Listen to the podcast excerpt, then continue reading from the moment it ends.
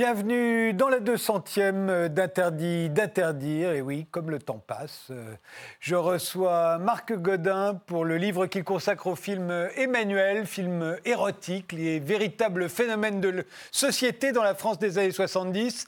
Gucci, à qui un livre est consacré, Gucci, orfèvre du sacré, ainsi qu'une exposition, L'Espérance Gucci à Fontevraud. Mélodie Mouret, l'auteur et la metteur en scène des Crapauds Fous au théâtre de la Renaissance et Franck euh, Van de Castel, le chanteur du groupe Marcel et son orchestre, dont l'album Ititi Toura vient de sortir et qui sera à l'Olympia le 22 février. L'on commence comme d'habitude par notre époque. Qu'est-ce qui la caractérise? Quel est le style d'aujourd'hui? Votre réponse, euh, Gucci, la voici. C'est en Chine, non? Ah Oui, et surtout, ça mérite des réflexions et d'analyse, cette montée extraordinaire en puissance de la Chine. J'ai été tout petit, j'ai vécu une Union soviétique, je me souviens l'image des visites de Mao à Moscou. C'était en 1950. C'était le modèle soviétique, en fait. Mais ensuite, Mao a tout compris. Donc il est devenu communiste nationaliste. Et donc, il y a quelques décennies, personne ne pouvait pas penser cette extraordinaire euh, montée de la Chine. Il y a quelques années, il y a eu la famine. Je ne parle pas de toutes les répressions, le, toute, l'exécution qui est eu, mais c'est le régime était comme ça. Et c'est toujours le même régime, d'ailleurs. Voilà. Et donc tout est changé. Tout est changé. La Chine, aujourd'hui, c'est la deuxième puissance mondiale économique et militaire surtout. Et pourquoi ça ne se produit pas en Russie? C'est le mystère. Ça dépend de la culture et de l'histoire de, peuple. Là, c'est Shanghai, j'imagine C'est Shanghai, justement, parce que la semaine prochaine, ça s'ouvre une exposition de mes œuvres et qui pouvait penser, effectivement, qu'un jour, je pourrais avoir l'exposition dans cette tour. voilà. Dans cette tour-là Absolument. absolument. Votre image à vous, euh, Mélodie euh, Mouret, c'est celle-ci, c'est les Américains cette fois Oui, c'est deux, astronautes américaines. C'est les premières à avoir effectué un vol dans le vide, enfin un vol, une sortie euh, dans le vide spatial exclusivement féminine. Et c'était, c'était le mois dernier. Et je trouve qu'elles symbolisent. ouais, elles sont là, elles sont dans la. Mais ça, ça symbolise voilà, le, le, changement de la place des femmes, ou en tout cas de la visibilité qui, leur est accordée euh, en ce moment, enfin, dans notre époque, puisque il y a toujours eu des femmes qui ont accompli de, grandes choses inspirantes. Euh, Et il y a eu des astronautes soviétiques notamment. Oui, bien sûr, mais, euh, mais c'est vrai qu'on les, on les voyait moins et souvent, quand on les voyait, c'était vraiment dans des sorties 100% féminines. Et voilà, donc je trouvais ça.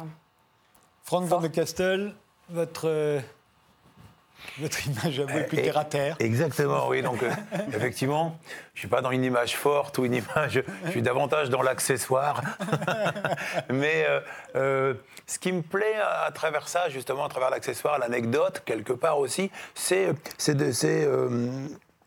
J'aime bien l'exubérance, quoi. J'aime le, le déguisement. On, va le, déguisement. On va voir ça après. Je trouve qu'on on, est dans une époque qui devient extrêmement normée, quoi, et on manque un peu de, fantaisie et, et c'est vrai que des lunettes comme ça, on en voyait beaucoup dans la rue à certaines époques, on en voit moins. C'est clair, c'est clair. Ou les vieilles anglaises encore en ont.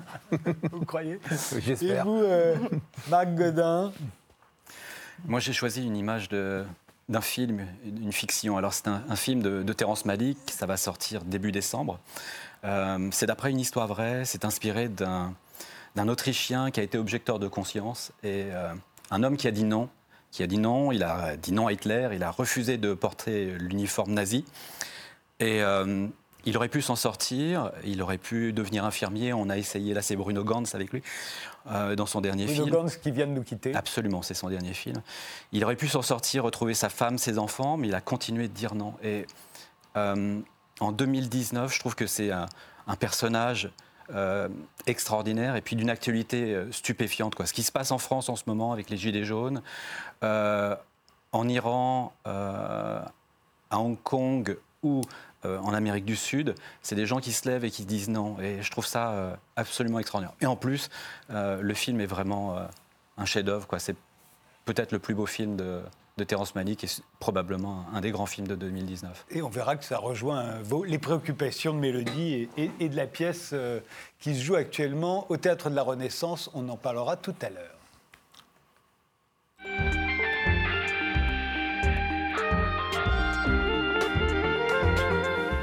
Commençons par Emmanuel. Marc Godin, euh, vous consacrez euh, un livre euh, à ce phénomène. Ça s'intitule Histoire d'Emmanuel au pluriel. Ça vient de paraître à la Maison Cocorico. Emmanuel, c'est un film érotique avec Sylvia Christel qui est sorti en salle en juin 1974, juste après l'élection de Valéry Giscard d'Estaing. C'est devenu un, véritable phénomène de société. J'abuse pas du mot parce qu'à l'époque, c'est totalement dingue, hein. puisque c'est le premier film érotique que tout le monde va aller voir. Je suis sûr que vous vous en souvenez encore. Oui, absolument. Vous étiez arrivé en France. C'était l'année de mon, arrivée en France, évidemment, c'était le choc. Voilà. Et partout, on voyait cette affiche-là. Et on comptait le nombre d'entrées. Là, c'est la première semaine en exclusivité, 126 530 entrées. C'est encore assez peu, mais après, ça va gonfler. Paris, Paris seulement. Juste Paris, oui. Mhm. Ça va gonfler, ça va gonfler. Euh, qu'est-ce qui, ça va durer 554 semaines en exclusivité dans un seul cinéma, mais enfin quand même, sur les Champs-Élysées, au Triomphe.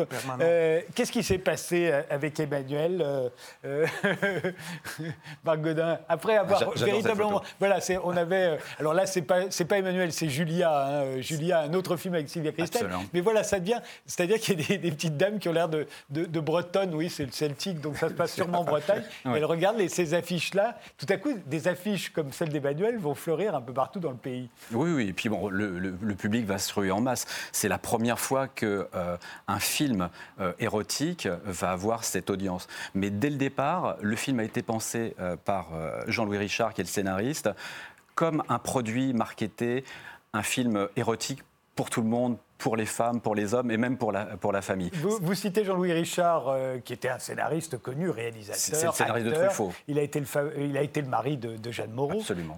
il était rédacteur publicitaire. Il y a Kurt, Jeff le réalisateur, était un photographe de publicité. Yves Rousseroir, le producteur, était un producteur de publicité. Ces produits, pour vous, c'est un vrai produit publicitaire. Ah bah, euh, clairement, Jean-Louis Richard m'a dit qu'il avait euh, pensé le, film comme une savonnette, quoi.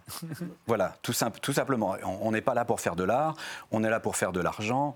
Euh, vous avez parlé du producteur. Il n'a pas beaucoup d'argent, c'est son premier long métrage de fiction. Il fait des petites pubs, il fait des petites choses.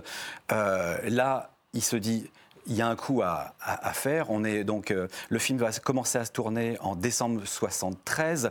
Il y a eu la sortie juste avant du dernier Tango à Paris, et lui il se dit je veux faire le dernier Tango à Paris, et surtout je veux avoir le succès du dernier Tango parce que c'est plus d'un million et demi d'entrées. Il veut, ça. Il sait que avec un film érotique, il n'a pas besoin d'un d'un budget énorme. Donc il va prendre tous ses copains dans la pub et ils vont usiner cette chose. Mais, mais c'est un film qui n'a pas beaucoup d'argent, ils veulent faire un coup, mais néanmoins, ils, placent euh, à l'intérieur de ce film un certain nombre de références, et puis sur la forme même, c'est plutôt ambitieux pour un film érotique. Il y en avait d'autres des films érotiques, mais qui ne sortaient pas des, cinémas euh, autour des, garnisons euh, remplies remplies d'appelés. Oh. Là, tout à coup, on fait un film pour le cadre supérieur de 1974. Absolument, et donc c'est pour ça, il, il s'est bien entouré néanmoins, parce que Rousserrois a embauché euh, Jean-Louis Richard, donc le, scénariste de Truffaut. Il venait de faire La Nuit américaine, donc un Oscar. Il a pris Claudine Boucher, la monteuse de Truffaut. Donc il a vraiment deux atouts dans sa manche. Et le reste, donc Juste Géquin, il n'a jamais rien fait. Donc le metteur en scène. photographe. Mais c'est un photographe connu. Les, autres n'ont jamais vraiment fait de long métrage. Néanmoins, c'est des gens qui viennent de la pub, qui connaissent leur, leur, métier, mais ce sont des, sont, des débutants. Mais leur idée, c'est, euh, même s'ils pensent que le film euh, aura probablement pas beaucoup de succès parce que c'est pas assez ambitieux, pas assez ambitieux, ils n'ont pas assez d'argent. Oui, ils pensent pas que ce sera un succès. Hein. Ils, pensent que, enfin, ils ont, ils ont juste de quoi faire une, voire deux prises si la prise est ratée. Quoi. Une actrice, Sylvia Christel, qui est, Christelle, qui est débutante, qui parle qui parle quasiment pas français, qui sera doublée. Enfin, c'est très compliqué. Alors la vraie Emmanuel, c'est Emmanuel Arsan. Son roman était paru en 1959. Elle a fait une très brève carrière d'actrice. On la voit notamment dans, dans le film avec Steve McQueen, euh, La canonnière, du Yangtze. C'est elle. Euh, elle était très belle, hein, euh, Emmanuel Arsan. on ne sait pas exactement si c'est vraiment elle qui a écrit son livre. Il y a plein de rumeurs. Mais quand une femme écrit un livre érotique, on dit toujours qu'il y a un homme derrière. Mais néanmoins... Tous les gens que j'avais rencontrés m'avaient dit que c'était son mari qui était... Oui, tout le monde disait ça. Mais enfin, encore une fois, on l'a dit pour quasiment à chaque fois. Et je l'avais contacté contactée et euh, non, elle est, elle est morte, mais je l'avais contactée il y a, il y a une quinzaine d'années Elle veut plus en parler. elle voulait pas absolument pas en Mais ce qu'il y a de, de- de frappant, c'est qu'elle est très très jolie elle-même, mais c'est pas du tout le personnage que va jouer Sylvia Christel. D'ailleurs, Emmanuel Arsan dira toujours qu'elle ne se reconnaît pas dans cette fille frigide qui joue, euh, qui joue, euh, qui joue Emmanuel. Bah, l'héroïne, l'héroïne du roman, qui qui est vraiment toujours un, roman magnifique, est eurasienne. Et donc quand euh, Jules Jaiquin va euh, sur le casting euh, Amsterdam, où il va trouver euh, Sylvia Christel, il cherche d'abord une, une fille qui pourrait être Emmanuel, donc une, une eurasienne. Et il revient avec plein plein d'images, et c'est pas lui qui, euh, comment, euh, qui va découvrir euh, Sylvia Christel, ça sera, ça sera plutôt Jean-Louis Richard. Qui, Oui, et, et Sylvia Christel, qui était très belle, mais qui n'a jamais été une, une immense comédienne. Néanmoins, pourquoi ça a marché à ce point? Est-ce que, vous avez, est-ce que vous avez fini par comprendre? C'est l'époque? Absolument, je pense que c'est l'époque. C'est le film qui tombe à l'instant, à l'instant T. Euh, on est, le film sort en juin, comme vous avez dit, 74. Euh, on parle de, maintenant, on parle un petit peu de la révolution sexuelle des années euh, 60. Euh, la pilule est remboursée en 74. Euh, la loi veille pour l'avortement, c'est 75. Donc il y a toute une partie de la population qui a envie euh, de voir ce genre de film. Donc C'est pas encore le porno. Le porno se sera libéré un Juste- peu plus juste- tard. juste après, L'été mais- 75, il n'y aura plus que des pornos sur les Champs-Élysées, faut le savoir. Absolument. Oui, il y a quelques- on a quelques photos incroyables, notamment sur le Balzac. On voit une affiche de, de Deep Throat, c'est Oui, oui, incroyable. Mais je pense que le- les les gens avaient envie de voir. euh, un érotisme euh, un petit peu à l'image de lui, très exotique, Chic. Ah, ah, chic avec des, des belles femmes, des belles tenues, quelque chose euh, euh, qui, qui soit euh, joli, qu'on puisse emmener sa femme sans, sans problème. C'est un film qu'on va voir en couple, c'est très important. oui, oui, oui. Sur les photos qu'on a retrouvées, on voit des, des- femmes dans les queues des, Les couples cinémas. vont voir ce film, tout le monde va voir ce film. Dans les dîners en ville, on dit qu'on est allé voir le film. Et puis, et puis surtout, On ce se a- cache pas. Ce qu'il y a qui est, qui est intéressant, c'est que je pense que dans ce film, on fait voir que la sexualité n'est pas un truc dégueulasse. Pour une fois, la sexualité, c'est quelque chose de beau, c'est quelque chose d'assumé. Une femme qui peut avoir des rapports avec des hommes, des femmes. L'homosexualité, il n'y a, pas de regard un petit peu euh, Mhm. comme, comme ça. Je pense une partie du succès du film, c'est ça. Alors, Une femme a- qui c'est- s'assume. C'est un, un film aussi qui repose sur une initiation. Euh, Emmanuel est marié avec le monsieur qu'on voit en photo euh, euh, derrière, mais elle va être initiée, au fond, à l'érotisme, le vrai, par Alain Cuny, qui lui est un très grand acteur. Personne ne pensait qu'il accepterait, puis il a finalement accepté de jouer dans Emmanuel. Et, euh, Yves Rousset-Rouard voulait refaire le coup du dernier tango. Donc, dans le dernier tango, il y avait Marlon Brando. Donc, lui, il s'est dit je vais prendre Alain Cuny. Donc, un tout petit peu. euh, Oui, c'est autre chose. Un vieux monsieur, Alain Oui. Cuny, c'est une voix grave. Euh, mais c'est l'histoire d'une initiation. D'ailleurs, les féministes n'aiment pas beaucoup Emmanuel, parce que Emmanuel, euh, même à l'époque, hein, j'entends. euh, Absolument. euh, à l'époque, elles disent, bah non, c'est encore une femme qui se fait mener par le bout du nez par un homme. Absolument. Et Dans, dans le bouquin, j'ai interviewé Brigitte Lahaye ou Ovidie qui disent que c'est encore un de ces films où c'est une femme qui est initiée par un homme et c'est toujours le même, le même schéma. Néanmoins, c'est ce que je vous disais tout à l'heure, on voit quand même une femme qui assouvit des désirs, qui a une sexualité libre et à l'époque, je pense que c'est pas si commun que ça. Oui, sans, sans aucun doute. Et puis, c'est aussi, moi j'ai l'impression, c'est le moment où l'érotisme, euh, on a l'impression qu'il faut introduire un, un élément extérieur pour au couple, pour que ça commence à devenir intéressant. Oui, c'est exactement, c'est ce que dit, c'est une réplique en plus, je pense, de, Ah bon, bah carrément. de, de Cuny dans le film. Oui, d'Alain Cuny, Oui, absolument. Est-ce qu'aujourd'hui, euh, vous avez l'impression qu'on est tous des enfants d'Emmanuel? Je pense que euh, Emmanuel, en tout cas, c'est ce que vous disiez tout à l'heure, a ouvert la voie à d'autres choses. Euh, je pense que s'il n'y a pas Emmanuel en 74, il n'y a pas euh, la, la libération du, du porno du X en, en, en 75. Est-ce que nous sommes des enfants d'E- d'Emmanuel? Je faisais remarquer dans une émission précédente qu'à peu près le, le triolisme était devenu omniprésent dans les films, dans les, Oui, oui. Dans les clips. le triolisme est un peu partout. J'ai l'impression que le triolisme, ça commence véritablement avec Emmanuel, Oui. même si on en avait eu des prémices avec Jules et Jim de Truffaut. Oui, vous avez raison. C'était pas vraiment le triolisme. Là, ça y est. Où il y avait eu la maman et la putain juste avant. En tout cas, il y a un nombre incalculable de, de gens que j'ai rencontrés qui ont été euh, marqués, des, des- des cinéastes comme Gaspard Noé. Lui, il a, été- il a fantasmé, euh, il le dit dans le bouquin, il a fantasmé pendant des années sur Sylvia Christel. Et sur le film, il le passait en VHS, il, passait les, il sautait les séquences parlées pour arriver directement où il y avait Sylvia. Il, il avait Vous, complètement... Jim, vous étiez allé voir le film euh Ah oui, oui, oui, c'était pour moi un vrai choc parce que je venais de l'Union soviétique, attention. hein. C'est 74. Et nous sommes allés avec ma femme, Ouais. évidemment, en famille.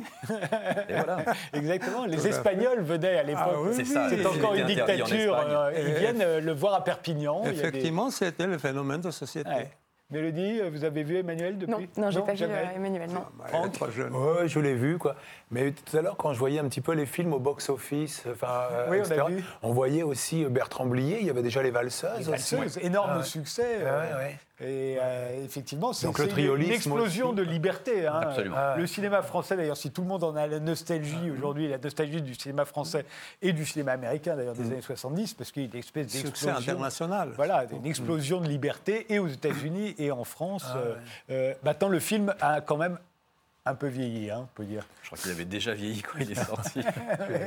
Il y a eu ensuite beaucoup d'Emmanuel, dont le 2, euh, réalisé par Francis Giacometti, célèbre photographe, euh, plastiquement très beau, euh, mais aucun n'a eu, eu le, le- le- le succès qu'avait eu le premier Emmanuel. ça, ça a marché de moins en moins, en fait. Le- Celui-ci a été un triomphe parce que c'est la révélation euh, d'un érotisme qu'on n'avait jamais vu et puis aussi de, de, de, de Sy- de Sylvia Christel. Après, bon, euh, ils ne font que décliner euh, une, formule avec des scénarios de plus en plus pathétiques, même si esthétiquement le 2 est vraiment très très beau. Histoire d'Emmanuel, c'est signé Marc Godin et c'est sorti à la maison Cocorico.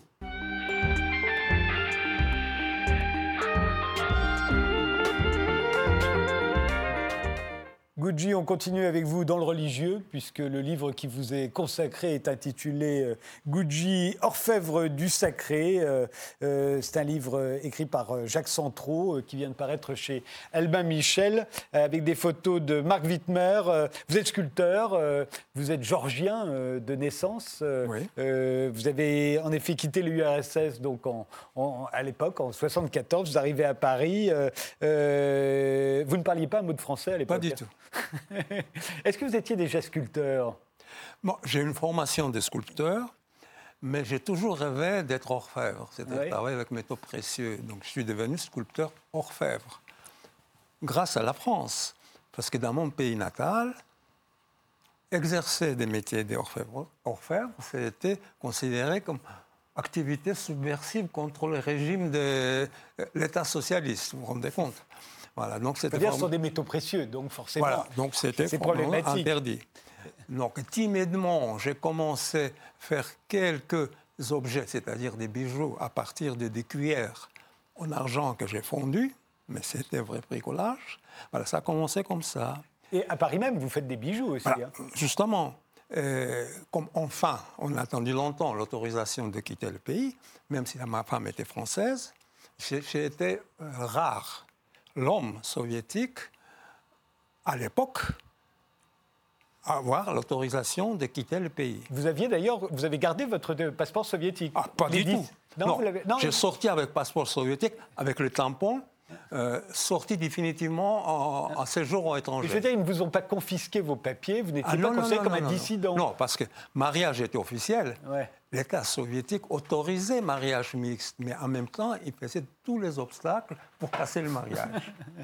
Donc, ça, c'était très bureaucratique. Maintenant, on a traversé tous les obstacles, on a réussi quand même à se marier.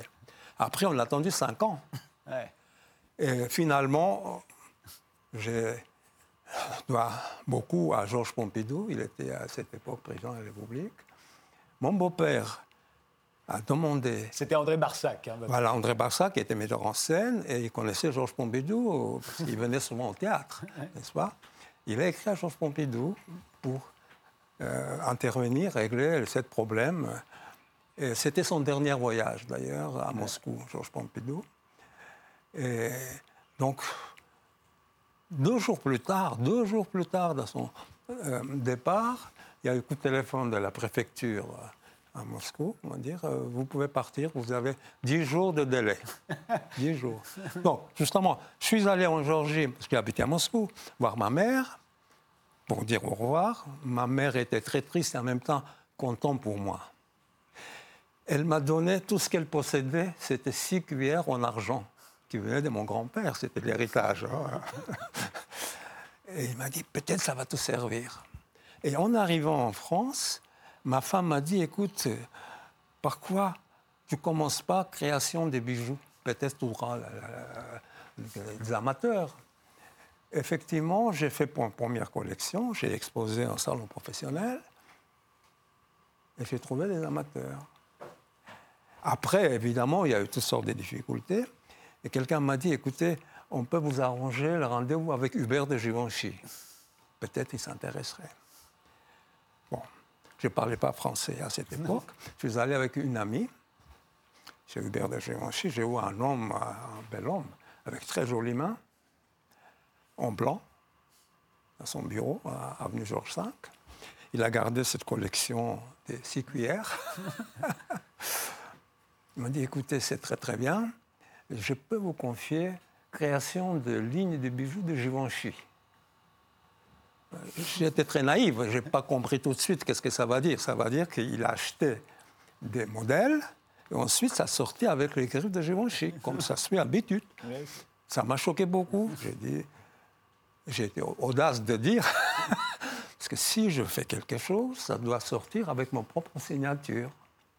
Il était très étonné, parce que jusqu'au moment, personne ne l'a pas refusé. C'est la naïveté.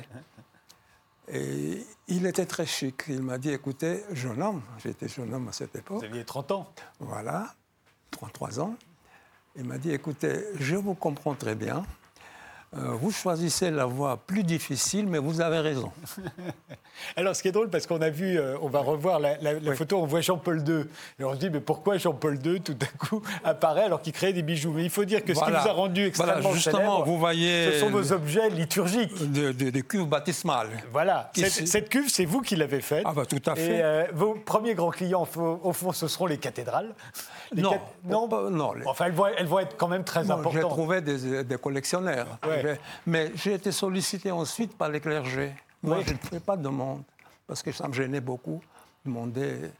Et donc, c'était première euh, l'évêque de Chartres qui m'a commandé les mobiliers pour la cathédrale, parce qu'il y a eu déjà mes œuvres dans la cathédrale de Notre-Dame, voilà cette ouais. baptismale. Qui ont été sauvées d'ailleurs pendant l'incendie. Ils étaient sauvées, justement. parce qu'elles sont dans la, cathédrale depuis 30 euh, 40 ans maintenant. On va se trouver à Fontevraud, parce qu'ils prêtent. À Fontevraud, où il y aura l'exposition dont on va parler dans un instant. Et ensuite, donc ça a commencé comme boule de neige. J'ai été sollicité avec plusieurs. Euh, Mais est-ce que vous étiez croyant euh, Là, on voit celle-ci, on peut en voir les, suivantes. Est-ce que, est que vous étiez croyant? non, Il faut dire que on a traversé, vous savez, le désert, avec l'Union soviétique, on ne pouvait pas. Même, même possession d'évangile, c'était mal vu. Ouais. Et simplement, j'ai trouvé la foi, parce que c'était l'espoir pour moi. La culture et l'espoir. Évidemment, je voulais rendre hommage. J'ai eu un devoir, si vous voulez. J'ai été très heureux, par exemple, parce que ça, c'est reliquaire de 100 fois à Conques. Ouais. Mais on voit bien l'influence quand même et de l'Église orthodoxe, ou en tout cas des, Grecs, de l'Orient. Plutôt l'art en général, l'art paléochrétien. Ouais. Voilà. Effectivement. Voilà, ça c'est la croix qui présente le Christ, euh, Christ roi. Christ habillé. Oui, sur la croix, avec la couronne euh, royale sous la tête.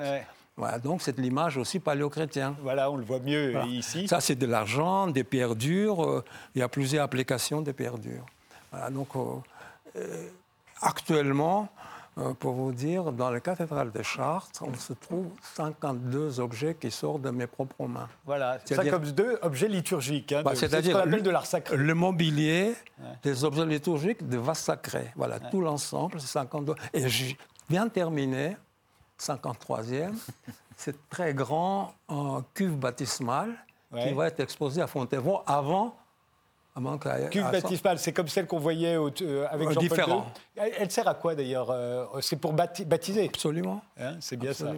Et voilà, euh, ça c'est la, croix de l'hôtel de cathédrale de Luçon, par exemple. Quasiment toutes les cathédrales en France ont des œuvres de Gucci. Mais j'ai eu une très grande chance et privilège, comme Tournu, par exemple, c'est magnifique. Tournus, cathédrale d'Albi, cathédrale de Autun, cathédrale de Cambrai. Voyez-vous, j'ai fait beaucoup de choses. Et... vous en avez au musée du Vatican aussi. C'est pas donné ah, à tout le monde. Ensuite, j'ai été sollicité euh, par Capucin, parce que c'était le moment où euh, Padre Pio, ce fameux Padre Pio qui a eu des stigmates, ouais. il était béatifiés par Jean-Paul II et ils m'ont demandé de création de la croix processionnelle et deux chandeliers acolytes et reliquaires de Padre Pio. Je suis allé à Rome moi-même pour présenter à Jean-Paul II. C'était une très grande cérémonie sur le place de Saint-Pierre et c'est Jean-Paul II qui présidait cette cérémonie. Voyez-vous? Voilà, ça aussi c'est évangéliaire des cathédrales de Chartres. Je vous interromps, on fait une, on fait une pause et on vient tout de suite euh, avec Gucci.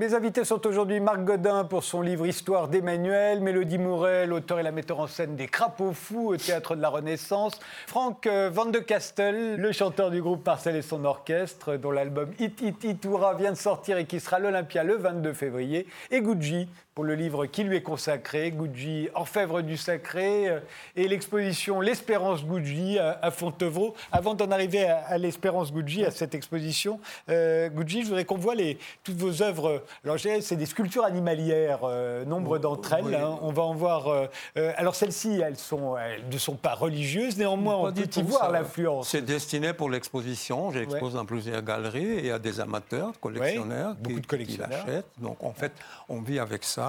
Euh, c'est vrai. euh, souvent, les gens pensent que c'est l'Église qui. Mais pas du tout. Chaque fois que je présente les projets, on trouve toujours des gens de bonne volonté, des, des donateurs qui participent des financements de l'œuvre liturgique. De ça, évidemment, c'était C'est de l'argent, toujours? c'est l'argent avec application de pierres dures comme lapis lazuli, aventurine et jaspe et cristal de roche. Ces, ces animaux, alors moi, quand je les, je, les, dé- je les vois comme ça, me semblent familiers. Je me dis, j'ai l'impression qu'on a fait ça autrefois déjà. Mais écoutez, je suis influencé et, pff, complètement dans ce monde de, de civilisations disparues. Voilà, ça vous évoque quelque chose, n'est-ce pas? Voilà, ça peut être Europe centrale, le Proche-Orient, la Grèce, l'Iran ancien, voilà, comme euh, cet euh, animal avec le sodalite de Nacre. J'ai l'impression que ce, sont des époques aussi où les animaux et les hommes étaient mêlés. On ne faisait Absolument. pas vraiment la différence, au fond. Absolument, voilà, c'est ça ce qui me passionne. Et comme j'ai une résidence à la campagne, euh, donc je vois tous les jours des animaux. Voilà. Ça, c'est, ça, c'est toute dernière euh, création. Il y a parfois des, des hommes aussi qui se promènent. Ils ont toujours, euh, ils ont souvent des barbes, des moustaches. Oui, c'est des, Ils, ils ont toujours l'air un peu assyriens, euh, qui sortent de loin. Voilà, plutôt voilà. personnage biblique. oui, c'est ça. Lui, Voilà. par Cette exemple. offrande, par exemple, un personnage assez... Alors venons-en à cette exposition euh, qui euh, va avoir lieu, c'est l'Espérance Gucci, euh, c'est à partir du 30 novembre et jusqu'au 5 janvier, c'est à Fontevraud où il y a une très belle abbaye, euh, Oui. voilà. Et vous allez exposer à l'occasion de Noël une nativité, Sud Crèche. Au fond, on va la découvrir. Elle fait quoi Quelle hauteur d'ailleurs cette, cette crèche Chaque sujet, c'est à peu près euh, 25 ou 30 cm de hauteur. Euh, donc, On a déjà fait des nativités comme ça en argent en- jamais. Jamais. C'est inédit. Ouais. Parce qu'en manière générale, si on prend l'histoire de crèche et de nativité, c'était fait avec terre cuite, soit des bois, stuc, du tissu, etc. Jamais de cette manière. Et comme euh, le commissaire général m'a demandé si je pouvais faire, je m'imaginais très mal commencer à sculpter en bois, parce que Donc pour ça, j'ai fait ça en argent, euh, en or et en pierre dure. Ça, c'est Berger. Alors, c'est- dans, dans le livre qui vous est consacré Oui. que euh, je lisais le commentaire qui est fait de cette œuvre et qui disait que c'est à la fois occidental et oriental. C'est-à-dire que les, dans leur attitude, les personnages sont occidentaux. Mais ça, ça vient d'Orient, tout.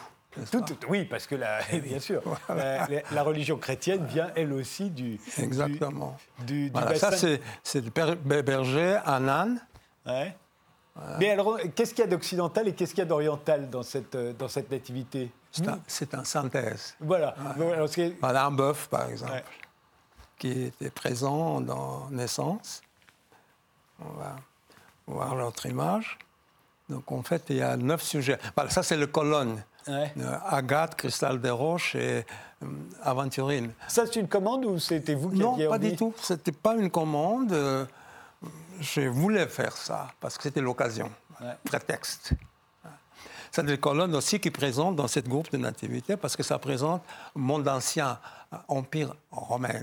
Ouais. Voilà. Et commence C'est le roi mage, oui, avec l'offrande. Est-ce qu'il y a encore des, des objets sacrés, des objets de la liturgie que vous n'avez jamais sculptés, que vous rêvez de sculpter? Pratiquement, je fais tous les objets, disons, liturgiques. Mm. Voilà.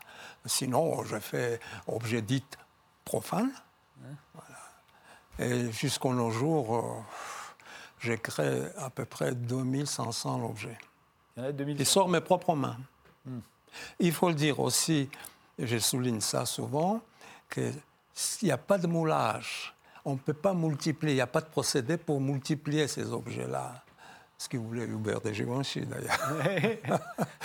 Même vos bijoux, fait- vos bijoux, c'est la même chose. Il n'existe Ah oui, oui, qu'un seul exemplaire. hein. Donc tout est fait à partir d'une plaque, Ouais. par le procédé de martelage. Donc avec un marteau.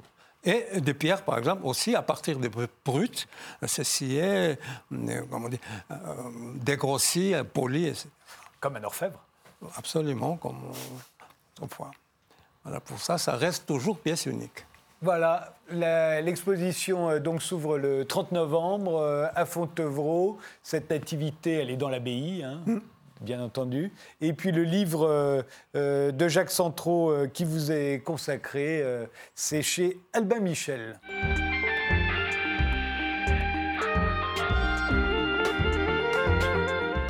Mélodie Mouret, vous êtes l'auteur et la metteur en scène de la pièce Les Crapauds Fous qui se joue euh, au Théâtre de la Renaissance à 19h. La pièce a reçu euh, trois nominations à la dernière cérémonie- euh, des Césars. Elle est inspirée d'une histoire vraie dont on a entendu parler pour la première fois il y a seulement 4 ans, hein, je crois, en 2015. Euh, Est-ce que vous pouvez nous la résumer? C'est l'histoire d'Eugène euh, Lazowski, c'est ça? Oui, c'est ça. C'est euh, l'histoire de deux médecins euh, polonais pendant la Seconde Guerre mondiale qui ont sauvé des milliers de vies euh, en, en imaginant une énorme supercherie. En fait, ils ont, ils ont fait croire euh, aux Allemands que le village était atteint euh, par le typhus, ce qui n'était pas le cas. Ils ont monté de toutes pièces euh, une fausse épidémie. Et ce qui a empêché les déportations massives. De juifs, de- puisque de- c'est des- ce Ouais, de pas, pas- pas toutes les personnes qui étaient, qui étaient appelées, enfin appelées, voilà, qui devaient aller dans les camps et qui étaient déportées. Ils ont sauvé ouais, des, des milliers de personnes comme ça.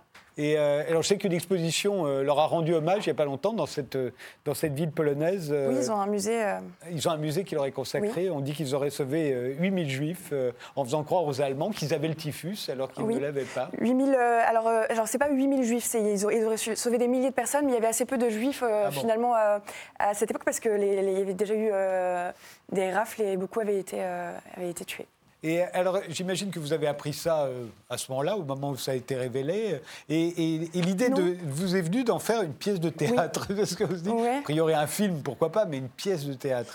Oui, bah je, oui je, je- je- je travaillais pour euh, une revue euh, qui s'appelle L'éléphant, qui est une revue de culture générale. Et j'écrivais des, des- des rubriques sur les inventions qui ont marqué l'histoire de certains pays. Il y avait notamment donc l'invention des les inventions polonaises et, euh, et je suis tombée euh, par hasard en fait sur un article qui, qui parlait de l'invention du vaccin contre le typhus et à la fin de cet article euh, il y avait écrit voilà vaccin qui a permis à deux médecins de sauver des milliers de vies donc ce qui était intrigant et pas très développé. En fait, et je, je- je me suis rendu compte que cette histoire était complètement méconnue. Et en fouillant, voilà, j'ai découvert, j'ai découvert cette histoire. Alors, on- pourquoi les crapauds fous? Alors les crapauds fous, parce que c'est un phénomène biologique qui, euh, qui, qui- ça existe vraiment. Donc c'est des crapauds qui, au moment des migrations, euh, vont dans le sens euh, contraire aux autres. Et euh, on sent qu'on sache vraiment expliquer pourquoi.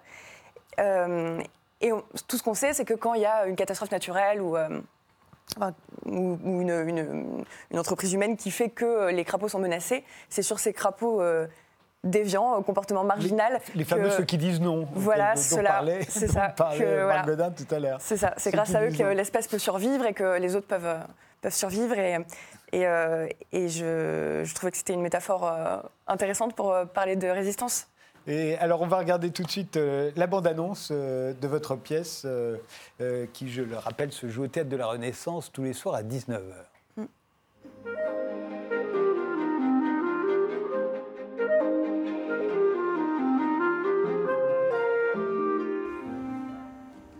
Moi, je les appelle les crapauds fous.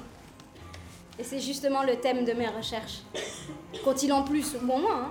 Qu'est-ce qui fait qu'ils arrivent à, à résister là où tous les autres flanchent? On était en 1940, à Rozwadov, un village en Pologne. Tes grands-parents habitaient une petite maison qui servait aussi de cabinet à ton grand-père. Il y avait une table par là, je crois. Un tableau de très mauvais goût ici. Une assiette à voler? Une deuxième l'a suivie. Un magnifique vol d'assiettes sauvages, orchestré par Anna Lazowski, inventeur non officiel du frisbee. Bonjour, deux billets pour Varsovie, s'il vous plaît. Deux billets. Trois billets Trois billets euh, Tan, qu'est-ce que tu fais avec cette valise? Je me disais que ce serait sympa de venir avec vous, finalement. D'accord Oui Alors, on est parti pour Varsovie. Anna étudie la littérature pour devenir écrivain, et Eugène et moi la médecine. J'aurais préféré étudier l'histoire, mais j'ai toujours été influençable.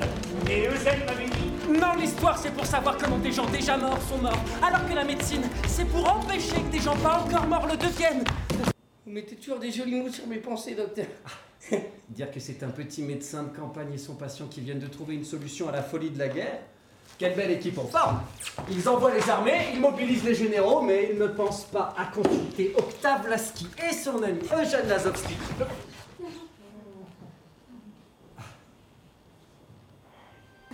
J'ai inoculé le vaccin contre le typhus à Micha. Euh, Micha risquait pas d'attraper le virus. Il ne risquait pas d'attraper, c'est juste. C'est une idée. Les patients défilèrent pendant trois jours entiers. Iba Pavlak, Anna Rasnik. Janek Lambrinsky, Ipian Valek. Agatha Nikoulis. Qu'est-ce qu'ils vont penser quand ils vont voir que tout le village est mis en quarantaine pour cause de typhus? Que donc tout le monde est censé avoir un bon gros typhus? Et qu'en réalité, personne, je dis bien personne n'est atteint du typhus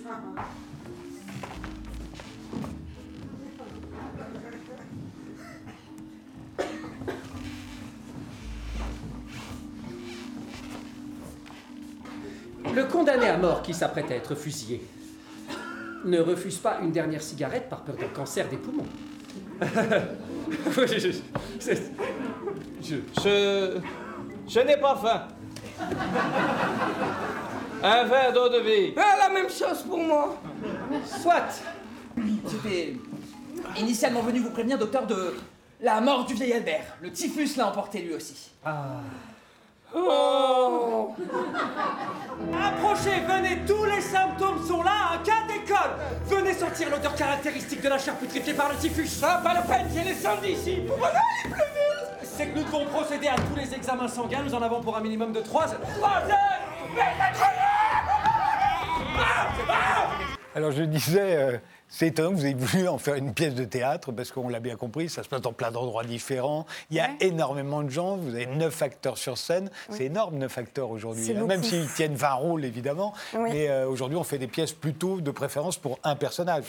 C'est vrai, parce que c'est rare, euh, c'est rare de trouver des producteurs qui sont euh, assez fous pour produire un spectacle comme ça à neuf acteurs. C'est pour ça, mais... Neuf, euh, voilà, il a Ouais. fallu les convaincre. Vous avez eu du mal à convaincre les producteurs? Euh, ben non, c'est ça qui est merveilleux, c'est qu'ils sont venus, euh, ils sont venus alors qu'on voilà, on s'était lancé, tout le monde nous avait dit vous êtes fous, euh, jamais euh, personne ne pourra soutenir et porter un tel euh, projet. Donc on n'y croyait pas trop, on l'a fait entre euh, entre amis, euh, tous les acteurs se sont dit allez c'est pas grave, on a envie de raconter cette histoire, euh, tout le monde s'est mis à fond.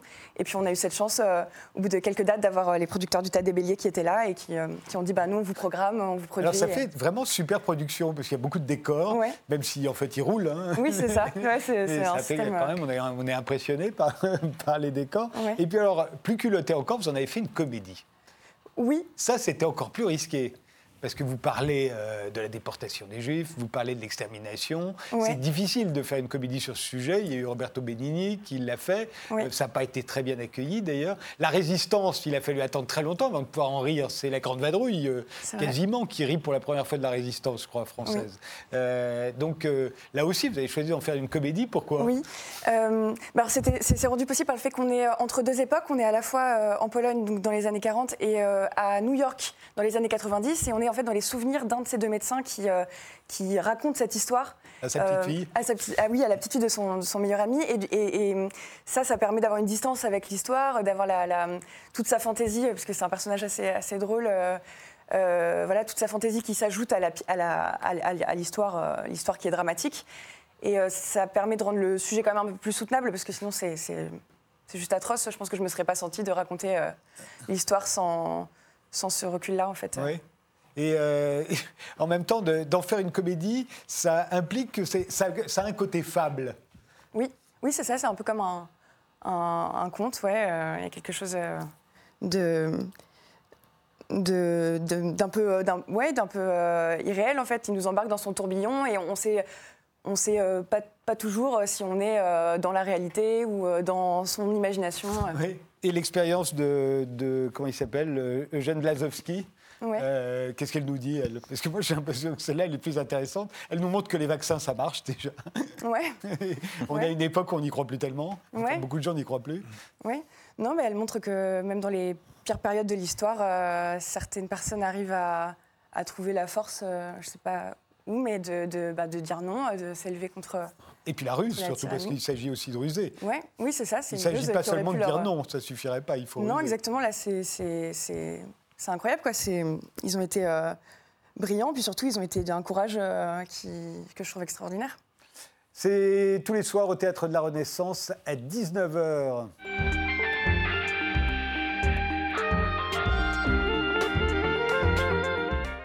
Franck Van de Castel, vous êtes le chanteur euh, et le compositeur hein, du groupe euh, Marcel L'auteur, ouais, l'auteur et co-compositeur. et le co-compositeur de, de Marcel et son orchestre qui sort euh, un album, Ititi Toura, et, euh, et qui sera, euh, euh, qui a été tour- en tournée pendant toute, euh, toute l'année. Là, ça s'appelait le Sans Complexe Tour, et euh, ça va vous conduire le 22 février prochain à l'Olympia. Le Sans Complexe Tour, euh, pour se faire une petite idée, c'était ça. Regardez.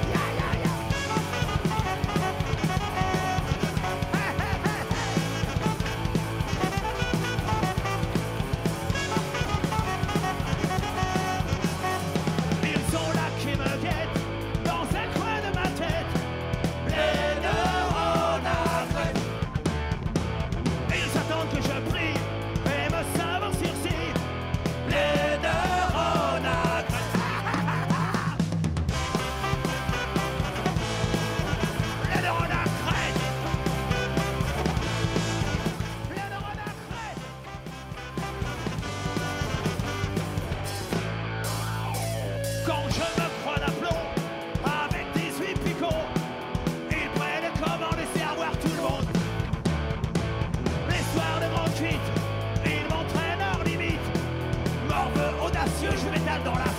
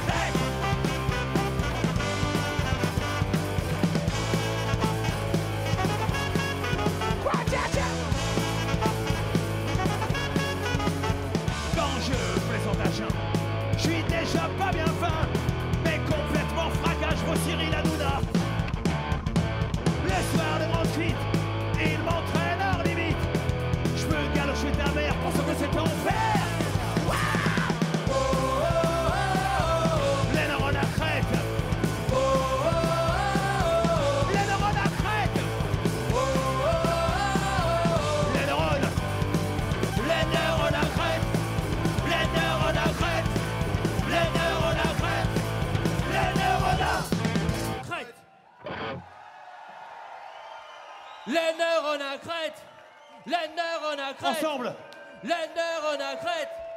Les neurones à crête. Les neurones à crête.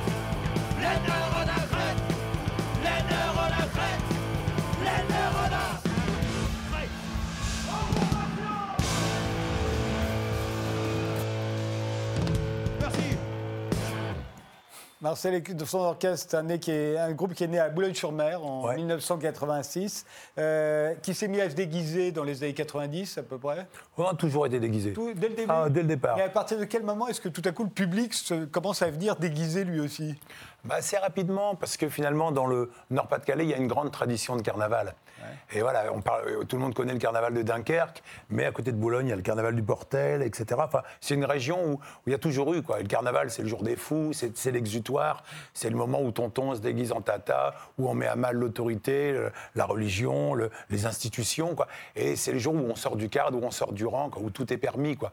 Et finalement, nous, on promène un, un carnaval itinérant. Donc, c'est-à-dire que on a les codes du carnaval sans avoir le répertoire, pour autant, au sens où on n'a pas de, de chansons à boire ou de, de chansons grivoises, mais on a toute cette exubérance. Quoi. Et, et vous remplissez des stades. C'est Des stades. Non, des, bon, des- ouais, des grandes salles, va dire. oui, ouais. Ben, ouais, on a eu cette chance, effectivement. Quoi. Donc, ça a mis une dizaine d'années à se structurer, mais en même temps, on était, on savait même pas ce qu'était l'intermittence. On n'avait pas pour objectif de devenir euh, professionnel. Quoi. C'était pas l'idée du tout. Quoi. Mais vous l'êtes devenu par la force des choses. À un moment, vous étiez à peu près 200 jours par an en concert. C'est ça. Ouais. C'est quand même dingue. Ouais. Oui, oui, oui. Mais parce que c'était quand même plus marrant que d'aller à l'usine, quoi, d'abord. Quoi. Oui, Et- mais ça, on peut le dire de tous les groupes, de toutes les musiques, de tous les temps. Absolument, absolument, bien sûr, bien sûr. Non, non, mais, mais effectivement, et peut-être que ce qui a joué aussi dans, dans cette histoire, c'est que euh, c'est euh, des concerts. Bon, euh, quand je parle de carnaval, au sens où c'est interactif, quoi, c'est participatif. Il n'y a pas d'un côté le, le groupe que tu idolâtres ou que tu. tu- et, et puis, euh, et, puis les, les- les- les- les spectateurs qui restent passifs, quoi. C'est-à-dire qu'il y, a- il y a véritablement quelque chose d'une vraie communion, quoi, et dans, dans tout ça. Et c'est ce qu'on a recherché, quoi, bien sûr. Vous êtes séparés en 2012. Pourquoi vous en aviez marre? Oui, un coup de fatigue, un gros coup de fatigue, ouais, c'est vrai. Puis je pense que si on avait envie de dire les mêmes choses, on ne savait plus le dire de la même façon. Euh, quand on démarre un groupe, au départ, on est fan ben, de, on était fan de, des Clash, de, de Ray enfin de, etc., de, des Specials, enfin de, de Rocksteady, de punk, enfin bref. Et puis on avait à peu près les mêmes goûts, puis finalement en grandissant les uns les autres, on, on, ben, s'est intéressé à d'autres choses, puis c'était difficile un petit peu de réunir les, différents, les, univers des uns et des autres. Vous vous reconstituez, si l'on peut dire, en, en 2017. Et euh, quand, quand vous êtes revenu, c'était un, un grand concert euh, à Lille. Il paraît que les, les 4000, euh, 4000 places se sont vendues en, en deux heures. Ouais. Et qu'il y avait 6000 demandes non satisfaites. Ouais. C'est ça qui vous a donné envie de recommencer? Bon, on savait, disons que d'abord, ce qu'on voulait voir, c'est ce qu'on avait du plaisir. Alors, et donc, on a ces concerts. On, été très difficile à recréer parce qu'on est- tous partis sur des, choses complètement différentes. Donc réussir à faire converger les emplois du temps, ce n'était pas simple. Et donc euh, il fallait voir un peu. Puis je pense qu'on ne s'est pas quitté fâché, mais euh, euh, triste pour certains. Il y avait un petit peu d'amertume. Les répétitions ont été difficiles. Et, euh, mais on savait qu'en foulant la scène, le groupe euh, ressusciterait. Quoi. Et, mais on fallait le vérifier quand même. Quoi. Donc euh, il y, a eu- il y a eu ça. Et puis, puis derrière, il y a plein de copains, organisateurs qui nous ont dit Eh, les gars, vous n'avez pas répété pendant trois mois pour faire que deux dates, on ne va pas vous lâcher. Quoi. Puis bon, comme on est faible, on a accepté. Oui, on, va voir un extrait du DVD que vous aviez sorti en 2013 où il y avait votre. Ah ouais. Là, c'est une toute fin de concert, effectivement, avec un pot pourri de, de, de, de plein de sottises. Quoi, ouais. Voilà, et c'était à l'époque avant de vous séparer, donc euh, ça, à ce moment-là. hein. on, vous, on vous retrouve.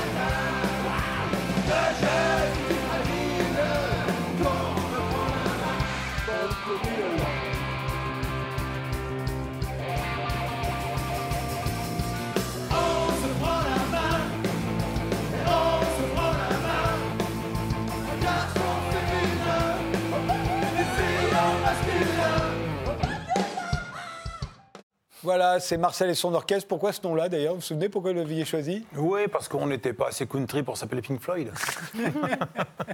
Marcel et son orchestre, donc, qui seront à l'Olympia le 22 février prochain et dont l'album euh, Ititi Toura, et je crois, euh, qui vient de sortir la première semaine, c'était la 15e meilleure vente euh, euh, des albums euh, Physique. ouais. physiques, oui, Ouais. pas, sur, euh, en Mm, ligne. mm, mais physique, c'était le 15e, ce qui est déjà. Bah ouais, on a des bonnes surprises comme ça. quoi. Il y avait un. On vous aime bien. Merci, tous les quatre d'avoir participé à cette émission. Le livre de Marc Godin, Histoire d'Emmanuel, c'est paru à la maison Cocorico. Les crapauds fous de Mélodie Mouret, c'est au Théâtre de la Renaissance tous les soirs à 19h. Et le livre consacré à Gucci, Gucci, Orfèvre du Sacré, signé Jacques Centraux, c'est chez Albin Michel. Et l'exposition L'Espérance Gucci, c'est à Fontevraud du 30 novembre au 5 janvier. Merci de nous avoir suivis. Rendez-vous au prochain numéro et la prochaine, ce sera la 201e.